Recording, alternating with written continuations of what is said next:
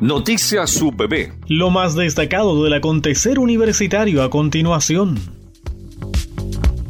El doctorado en Arquitectura y Urbanismo de la Facultad de Arquitectura, Construcción y Diseño de la Universidad del Biobío organizó el conversatorio ciudadano Las ciudades en tiempos de cambio en el marco de la semana del respectivo programa doctoral.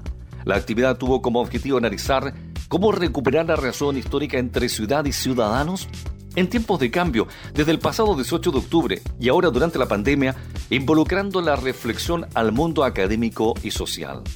La directora del doctorado en Arquitectura y Urbanismo, doctora Morín Trevilcock, dio palabras de bienvenida y moderó la arquitecta de la facultad, Carolina Arriagada, doctorante. La actividad contó con la asistencia de arquitectos, académicos, estudiantes y diversos actores de la sociedad civil, quienes tras finalizar ponencias debatieron sobre temas tratados. La ponencia inaugural estuvo a cargo del arquitecto Dr. Francisco Vergara, doctor en Planificación del Desarrollo, University College London, y director del Centro de Producción del Espacio. Planteó la crisis que vivimos producto de la pandemia de COVID-19, que se explica por la desigualdad que existe en nuestro país, afectando a los sectores más vulnerables. Se replantea de esta manera la problemática de la segregación socioespacial y el hacinamiento, ahora desde un prisma sanitario.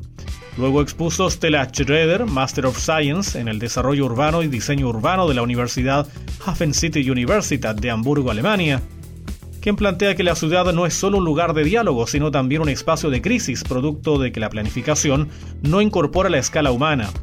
Luego Camilo Rifo, licenciado en Arquitectura de la Universidad de Concepción y magíster en Desarrollo Urbano de la Pontificia Universidad Católica de Chile, enfatizó sobre la organización barrial en pos del derecho a la ciudad y la construcción de un proyecto comunal como contraposición a políticas estatales y del rubro inmobiliario.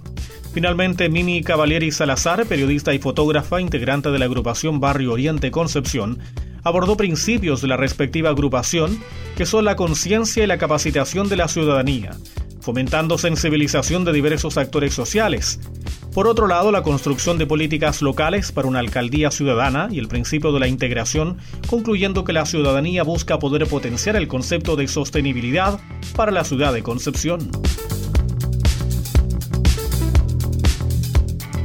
La directora del Centro de Estudios de Ñuble Académica Julia Faguas se explicó que la guía fue construida con la participación de emprendedores, artistas y habitantes de la ciudad. Asimismo, destacó la colaboración de la Fundación Patrimonio Sustentable y el apoyo del Gobierno Regional de Ñuble. Alcalde Sergio Zarzar Andoni relevó el constante aporte de la Universidad del Biobío al desarrollo local. Guía de Chillán, un recorrido por su patrimonio, cultura y gastronomía. Se denomina la nueva guía patrimonial que pone en valor recorridos imperdibles de la ciudad y puntos de atracción de la región que combinan patrimonio y emprendimiento, según explicó la académica. En tanto, el prorector de la universidad, doctor Fernando Toledo Montiel, manifestó que el acervo histórico y patrimonial de Chillán y Ñuble y diferentes identidades de la zona pueden constituirse como ejes de desarrollo económico local mediante la difusión de productos y emprendimientos vinculados a ese patrimonio, y por ello es necesario la entrega de herramientas de gestión para el fortalecimiento de estas iniciativas. El desarrollo y el trabajo que esto está involucrándose por el Centro de Estudio Ñuble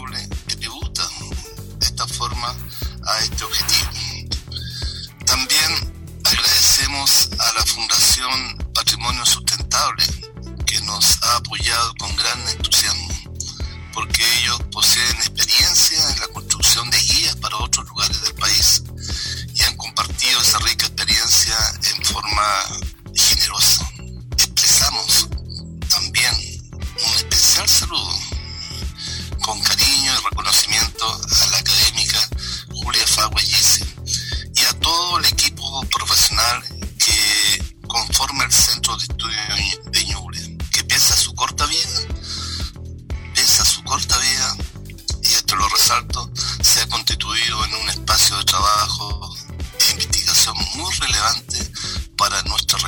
orgullo para nuestra universidad. El alcalde de Chillán, Sergio Zarzar, junto con celebrar la publicación, señaló que la industria del turismo encuentra en Ñuble y Chillán un amplio potencial.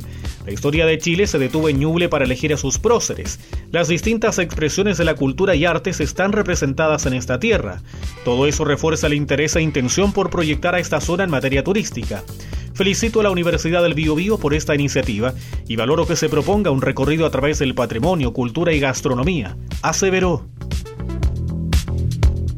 Los principales aspectos del acuerdo de Escazú abordó el diputado Félix González durante la charla que dictó a estudiantes de tercer semestre de Ingeniería Civil Eléctrica que cursa la asignatura Introducción a la Ciencia Ambiental a cargo del académico del Departamento de Ingeniería Civil y Ambiental, Cristian Cifuentes. La iniciativa forma parte de un ciclo de conferencias dictadas por representantes de organizaciones civiles e instituciones públicas y privadas del ámbito medioambiental a estudiantes con el fin de aportar en sus conocimientos sobre distintos acuerdos, tratados y tópicos internacionales en la materia.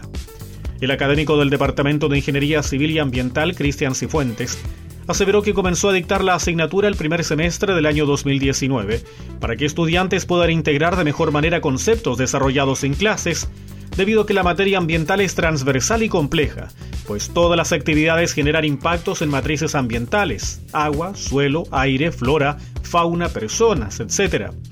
La charla del diputado González, que convocó también a exalumnos y comunidad regional, contó con la bienvenida del director de la Escuela de Ingeniería Civil, Álvaro Suazo, quien manifestó que la actividad es parte de la contribución que realiza la Universidad Pública y Estatal al desarrollo armónico de comunidades. El congresista, quien preside la Comisión de Medio Ambiente de la Cámara de Diputados, se refirió al acuerdo regional sobre el acceso a la información, la participación pública y el acceso a la justicia en asuntos ambientales en América Latina y el Caribe, más conocido como Acuerdo de Escazú, tratado internacional firmado por países de América Latina y el Caribe para la protección del medio ambiente a los cuales aún no se suma el gobierno chileno. El diputado abordó ampliamente el tratado en aspectos como participación ciudadana vinculante, acceso a la justicia y responsabilidad del Estado para garantizar la seguridad personal de defensores ambientales, respondiendo a inquietudes de la comunidad. Noticias UPB, lo más destacado del acontecer universitario